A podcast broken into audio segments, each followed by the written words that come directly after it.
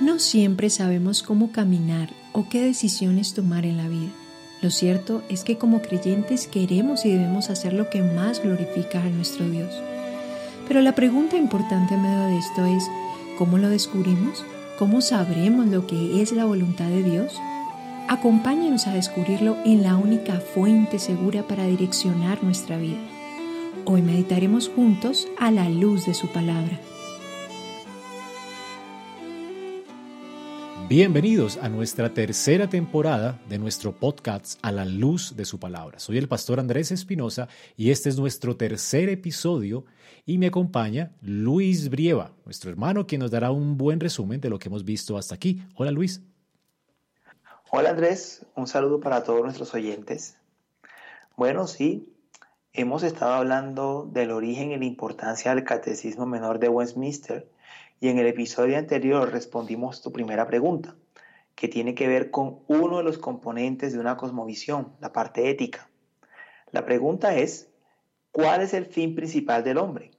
Y el catecismo responde, el fin principal de la existencia del hombre es glorificar a Dios y gozar de Él para siempre. Vimos lo que debemos entender por glorificar a Dios y respondimos a dos preguntas. ¿Qué es glorificar a Dios? ¿Y ¿Qué nos debe motivar a glorificarle? Además, ampliábamos estos conceptos viendo de cuántas formas podemos glorificar a Dios. Hablábamos de buscar únicamente su gloria. Igualmente decíamos que teníamos que estar satisfechos con que la voluntad de Dios se cumpliese, aunque resultase frustrada la nuestra, y que buscar únicamente la gloria de Dios es estar satisfechos cuando otros nos superan en dones y estima para que la gloria del Señor crezca. Qué buen resumen. Gracias Luis. Entonces, entremos en materia. Vamos a hablar y a seguir hablando de cuántas formas podemos, de cuántas formas o de cuántas maneras podemos nosotros glorificar a Dios. Y bueno, vamos a, continuar y hoy quiero traer para ustedes algunas otras maneras. Glorificar a Dios, por ejemplo, eh, puede ser cuando estamos también dispuestos a confesar sinceramente nuestros pecados. La escritura nos habla de esto, ¿verdad? En Josué 7, 19, cuando eh, Acam había escondido un tesoro del cual Dios había dicho que no tocaran, eh, entonces Josué al descubrirlo le dijo a este hombre, Hijo mío, da gloria a Jehová. Y uno se pregunta, ¿cómo Acán puede dar gloria a Jehová? ¿Había pecado contra Dios? Él, él había escondido un tesoro del cual Dios le había dicho que no tocara. ¿Cómo lo, lo habría de glorificar? Y Josué le dice, glorifica al Dios de Israel, dale alabanza. ¿Cómo? Declárame ahora lo que has hecho, no me lo encubras. Así que una de las formas que aquí Josué está invitando a Cana a dar gloria a Dios es confesando su pecado. De hecho, Lucas 23, 41, el Señor nos dice, nosotros a la verdad justamente padecemos porque recibimos lo que merecían nuestros hechos. Esto lo estaba diciendo el ladrón que estaba en la cruz. Mas este, es decir, Jesús, ningún mal hizo. Ahora, es increíble porque este preso estaba reconociendo su maldad y estaba reconociendo la santidad de Dios.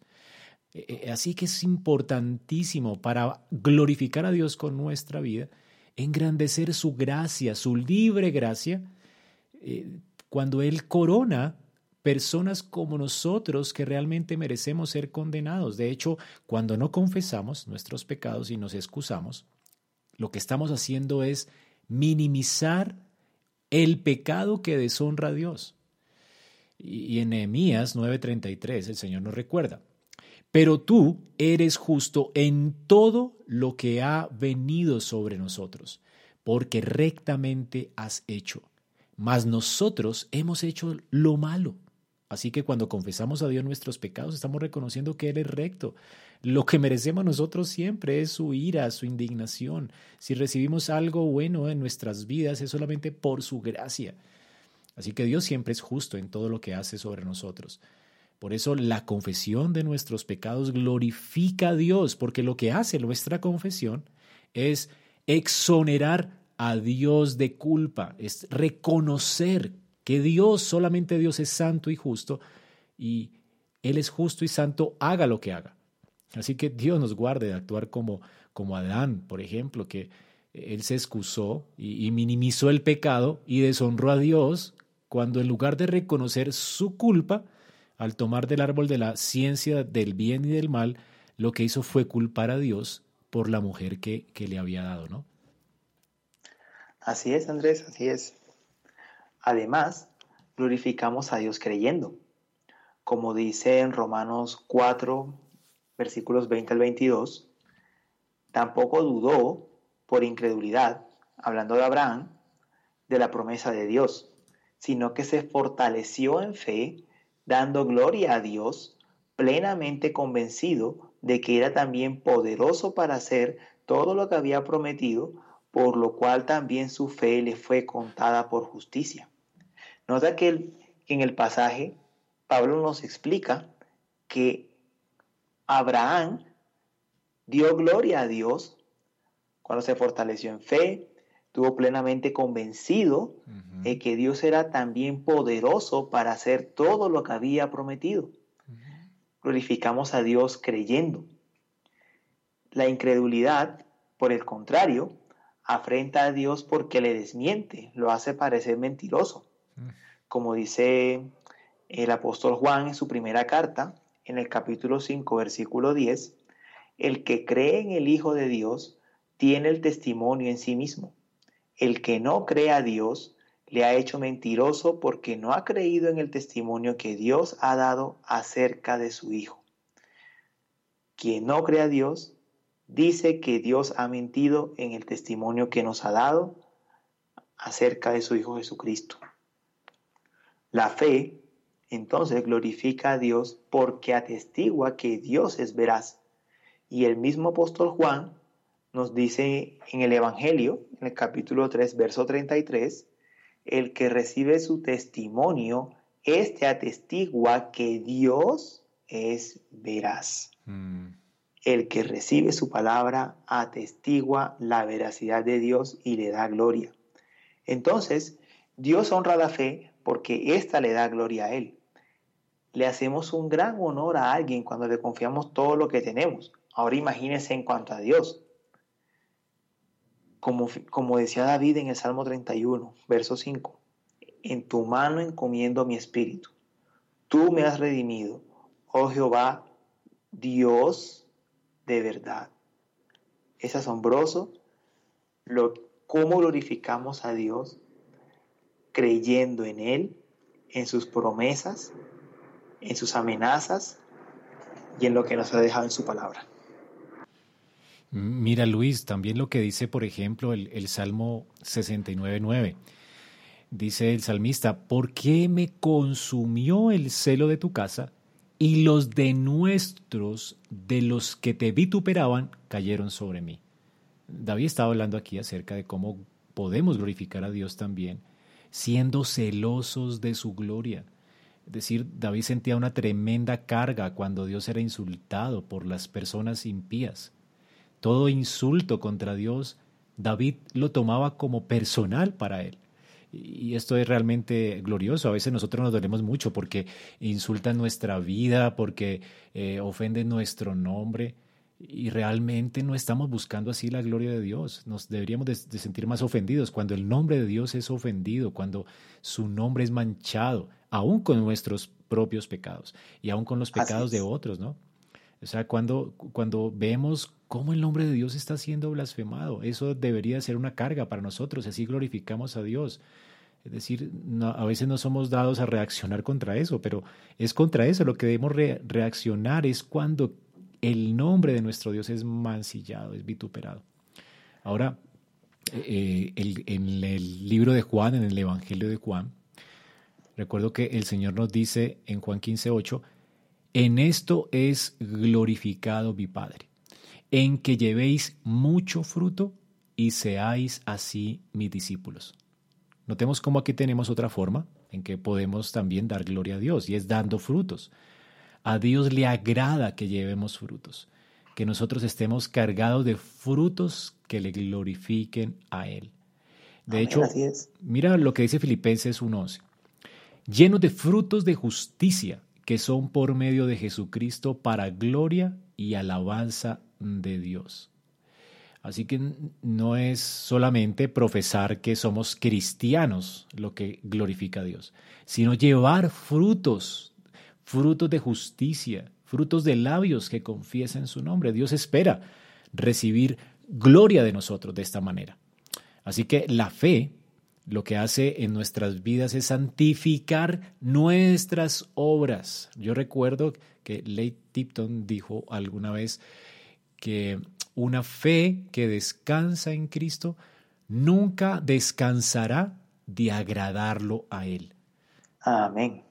Así que las obras siempre están dando es testimonio de nuestra fe, de manera que nuestras obras glorifican a Dios. Amén, así es. Mira, quiero, quiero agregar algo a lo primero que nos estabas contando acerca del celo que debemos sentir por la gloria de Dios cuando ésta es mancillada por los que no le conocen o incluso por aquellos que le conocen. Y es que a veces somos nosotros mismos los que tomamos el nombre de Dios y su palabra a la ligera para hacer comentarios ligeros, hacer chistes y nos debería enojar también nuestra propia ligereza al hablar de nuestro Dios. Pero ahora quiero agregar otro punto, Andrés, y es lo que nos dice el salmista en el Salmo 16, versículo 5. Jehová es la porción de mi herencia y de mi copa, tú sustentas mi suerte. Aquí quiero ir con este versículo que estoy citando. Es que debemos glorificar a Dios estando satisfechos con las cosas que Él ha ordenado y nos está ofreciendo en su providencia cualquier cosa que traiga Dios a nuestras vidas, sea buena o sea mala, está obrando para nuestro bien, sea para formar en nosotros paciencia, mansedumbre, templanza, eh, saber vivir en la adversidad. Cualquier cosa que Dios hace en nosotros es buena, muy buena.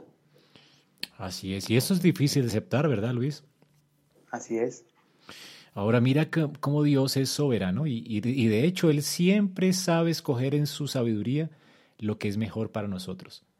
Pero algunos pueden decir, bueno, yo descanso en que Dios, ¿verdad?, es soberano y Él pone en mi vida el querer como el hacer. Así que yo estoy esperando que Él ponga ese querer eh, y, ese, hacer en mi vida. Y entonces, cuando Él ponga, por ejemplo, el orar, yo oro o cuando Él ponga ese querer hacer el devocional con mi familia, pues yo lo hago. Eh, bueno, ¿tú qué le dirías, Luisa, a una persona que dice esto? Bueno, Andrés, creo que las personas que piensan así no están glorificando a Dios de esa manera. De hecho, lo deshonran. Nosotros glorificamos a Dios cuando nos ocupamos de nuestra salvación. Nosotros entendemos que Dios es soberano, pero también que el hombre es responsable pero además Él ha creado un estímulo para que nosotros obremos. Y ese estímulo es que Él ha unido estrechamente su gloria con nuestro beneficio. Él ha unido su gloria con el hecho de que nosotros obremos, nos ocupemos en obedecer sus ordenanzas, en que obtengamos tanta gracia de ella como podamos, en que saquemos aguas esas aguas de la salvación tanto como sea posible y que estemos más satisfechos en Él. Y cuando nosotros hacemos eso, nuestro Señor es más glorificado. Uy, sí, hermano, eso es muy cierto. Y, y de hecho, glorificamos a Dios ocupándonos en nuestra salvación. Yo recuerdo que hay un texto bíblico, no recuerdo cuál es, dice que nos ocupemos en la salvación con temor y temblor. Y, y realmente es, es un llamado a vivir para Dios, ¿no?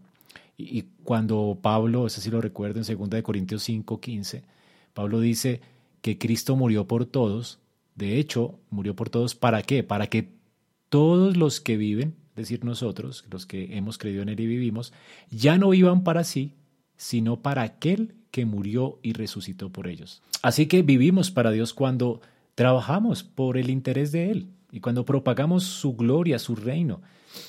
Bueno, Luis, cuando hablamos de una persona, que glorifica a Dios, normalmente la gente o nosotros tendemos a pensar en que la vida así como que es muy aburrida, ¿verdad, Luis? Sí, es verdad. Es el concepto que tenemos todas las personas. Pero la realidad es que una vida triste no glorifica para nada a Dios. Nosotros somos agentes de esa gloria de Dios, de glorificarle, cuando nos conducimos con alegría en nuestra vida mientras vamos obedeciéndole y glorificándole. La alegría del cristiano debería ser, Andrés, glorificar a Dios.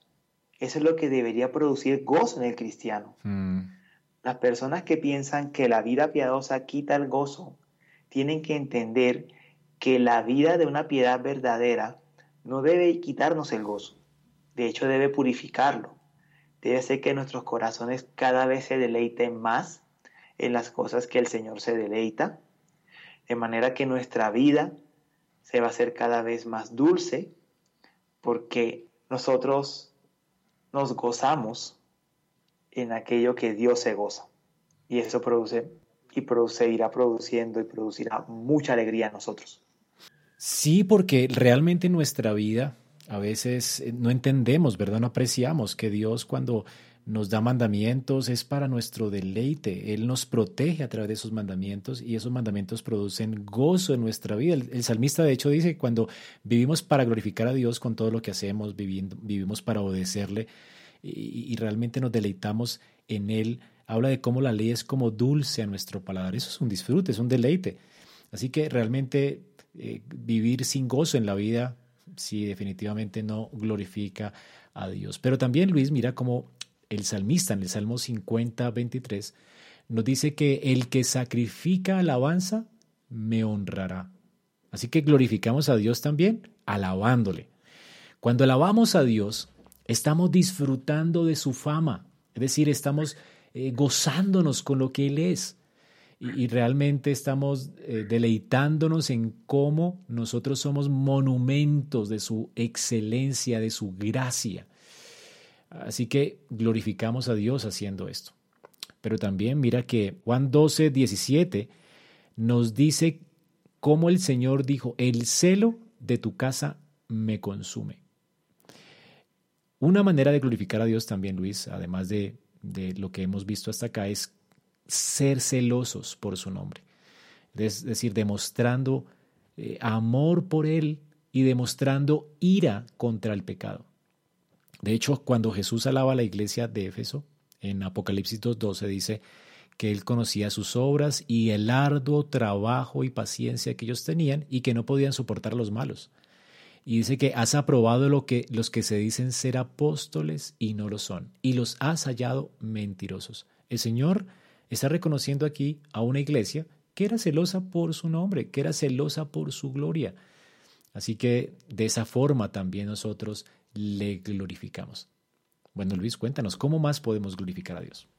Bueno, cuando estamos atentos a Él, nuestra conducta social, natural, en nuestra vida cotidiana, Mira, Andrés, a veces tenemos la tendencia de pensar que para glorificar a Dios hay que estar encerrado el mayor tiempo posible dentro de la iglesia.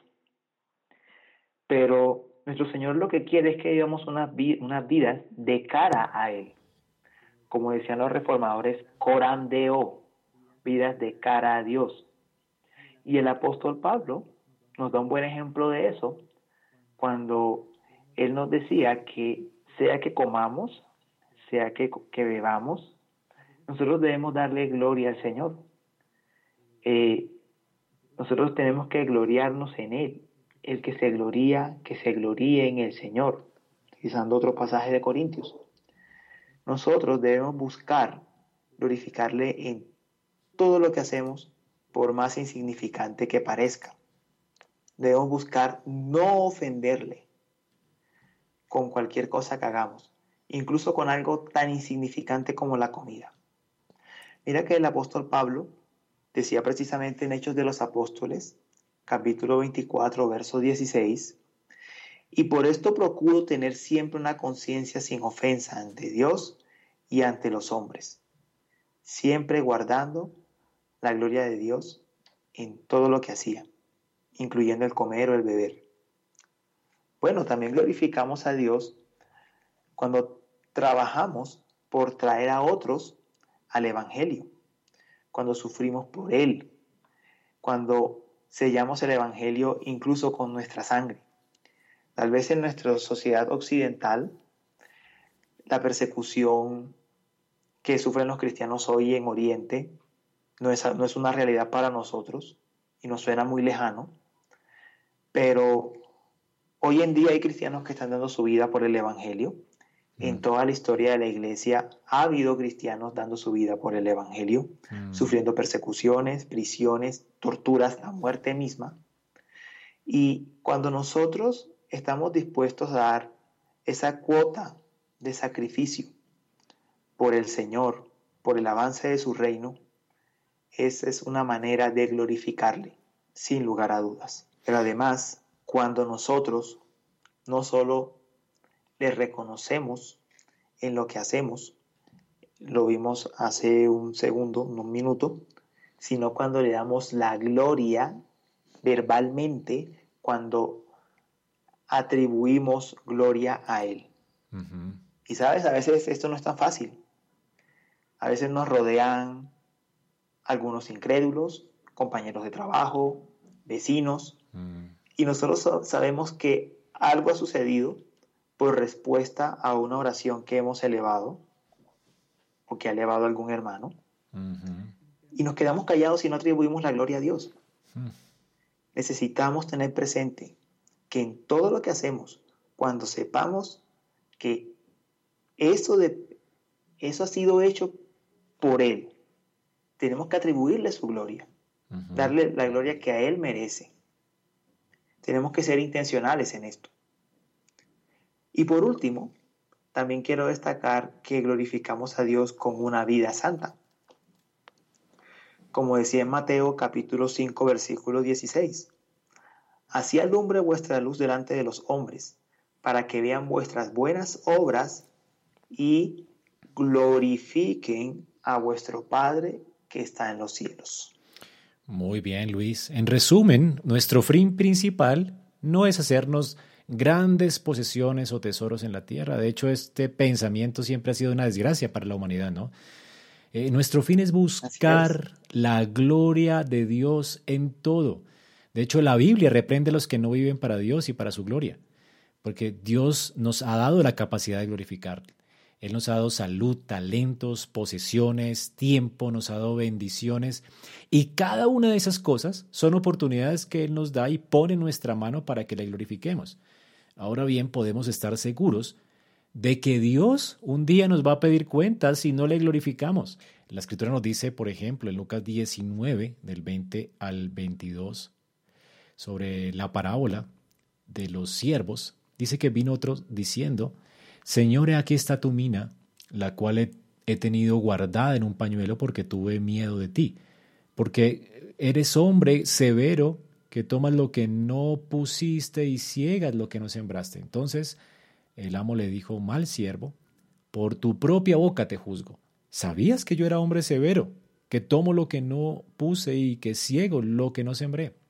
Y también en Mateo 25:30 nos dice, y al siervo inútil, echadle en las tinieblas de afuera. Allí será el lloro y el crujir de dientes. Así que indudablemente Dios eh, o el Señor en estas parábolas nos está hablando acerca de cómo el Señor nos pedirá cuenta de lo que estamos haciendo con, con lo que Él nos ha dado para glorificarle, ¿verdad? Sí, Andrés. No es suficiente que digamos que hemos deshonrado a Dios viviendo en pecados groseros. La pregunta es, ¿qué bien hemos hecho? ¿Qué gloria le estamos dando? No basta con que el labrador no dañe la viña, ni rompa los árboles, sino que en la parábola lo que se pregunta es, si no trabaja, si no da el fruto de su mayordomía, de su labranza, él va a perder su paga. Del mismo modo, si nosotros no hacemos algo bueno con lo que tenemos para su gloria, perderemos nuestra paga porque llevaremos una vida inútil. Y debemos recordar que Cristo maldijo la higuera estéril.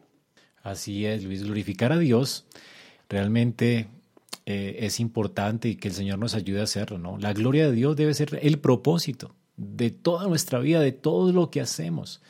como líderes, como siervos, como hijos, como padres, como esposos, como estudiantes. Todo debería de ser para la gloria de Dios. Así que esto de hecho va a ser un tremendo consuelo cuando muramos. Imagínate pensar que hemos glorificado a Dios con nuestra vida a la hora de la muerte. Yo recuerdo cuando el Señor murió en la cruz. Ese era su consuelo en la vida, ¿no? En Juan 17:4 el Señor dice en la cruz, eh, antes de ir a la cruz, perdón, yo te he glorificado, Padre, he acabado la obra que me diste que hiciese. Él estaba ya en el momento de su muerte y la mayor consolación de él, ¿cuál fue? Que había glorificado a su Padre, había hecho todo lo que Dios le había dado que hiciese en esta tierra con todo lo que él hacía, ¿verdad? Así que eh, va a ser terrible cuando nosotros nos enfrentemos a la muerte y, de hecho toda la consolación se desvanecerá si no vivimos para la gloria de Dios ahora. si, si piensas, por ejemplo, a la hora de la muerte, cuán rico ha sido o, todos los placeres que tú has tenido en esta tierra, eso no te consolará. Y, y de hecho, hay mucha gente que a la hora de su muerte se va a atormentar más a causa de que no vivió para la gloria de Dios, porque para eso fuimos creados. Pero será un dulce consuelo para, tu alma y, realmente tu conciencia, cuando te diga que has glorificado a Dios sobre la tierra, eso va a ser un consuelo increíble. Un siervo que ha estado todo el día trabajando en la viña, él siempre va a anhelar que llegue la tarde cuando recibe su salario. Y qué bueno sería morir y, saber que el Señor nos va a recibir en gloria y nos va a decir, buen siervo y fiel, en lo, muy, poco has sido fiel, sobre mucho te pondré, entra en el gozo de tu Señor. Así que un siervo así realmente no, no está esperando realmente esa, esa cosecha, está esperando eh, su encuentro con el Señor porque ha glorificado a Dios, ¿verdad? Así es, así es. Y precisamente esta es la segunda parte de la respuesta del catecismo. Estamos llamados a gozar de Dios para siempre. Qué gran bienaventuranza. Como decía el salmista en el Salmo 73, versículo 25. ¿A quién tengo yo en los cielos sino a ti? Y fuera de ti nada deseo en la tierra.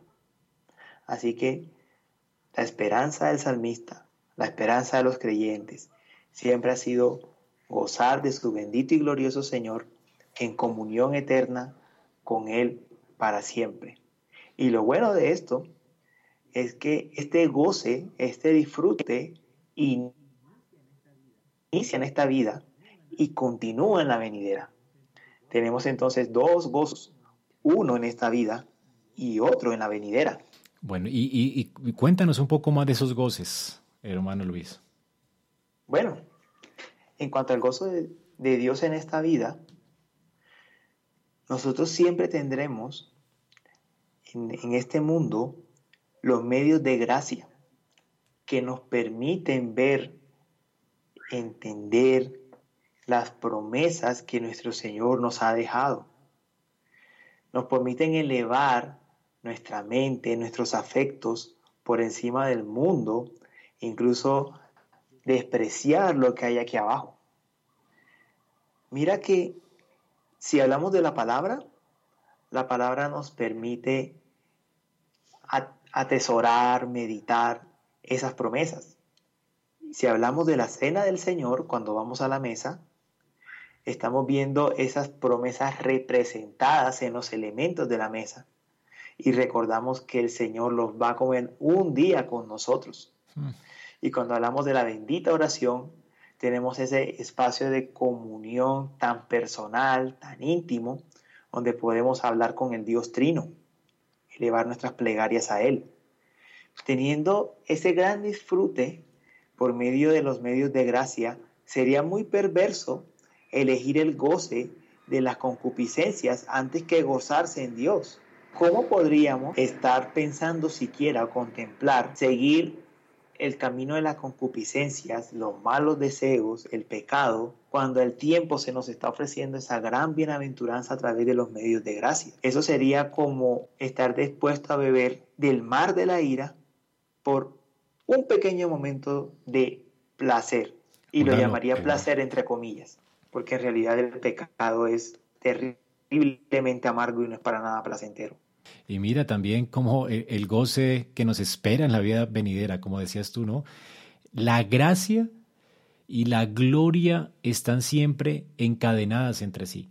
Es decir, la gracia que disfrutamos hoy, a través de esos medios de gracia que tú citaste, eh, realmente está precediendo a esa gloria, a esa gloria eterna, a esa salida del sol. Dios nos está preparando para, para esa bienaventuranza eterna.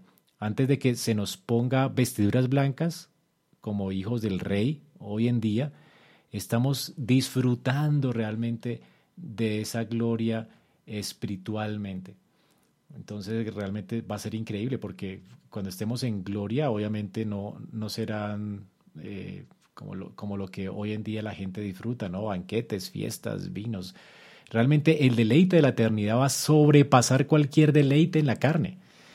Eh, jamás hemos gozado plenamente de este deleite y un día lo vamos a gozar por la eternidad. Cada deleite de hoy, todo lo que estamos disfrutando hoy en la tierra es como un anticipo de ese gozo eterno que es insuperable. Así que, estimados oyentes, bueno, ya hemos respondido ampliamente a la primera pregunta de nuestro catecismo menor. ¿Cuál es el fin principal del hombre, Luis? El fin principal de la existencia del hombre es glorificar a Dios y gozar de Él para siempre. Bueno, oyentes, los esperamos. No dejen de escuchar nuestros siguientes episodios. Vamos a seguir respondiendo a las preguntas preciosas del Catecismo Menor de Westminster. Así que acompáñenos a deleitarnos juntos a la luz de su palabra.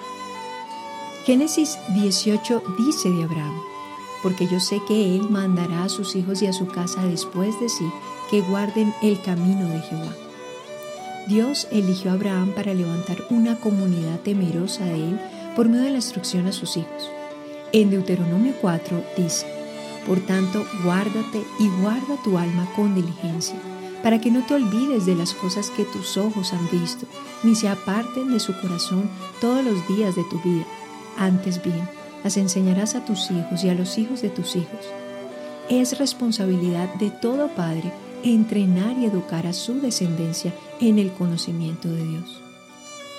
¿Cómo pueden los padres cumplir fielmente con este deber? ¿Hay un método probado y efectivo que pudiera ayudarnos en esta tarea?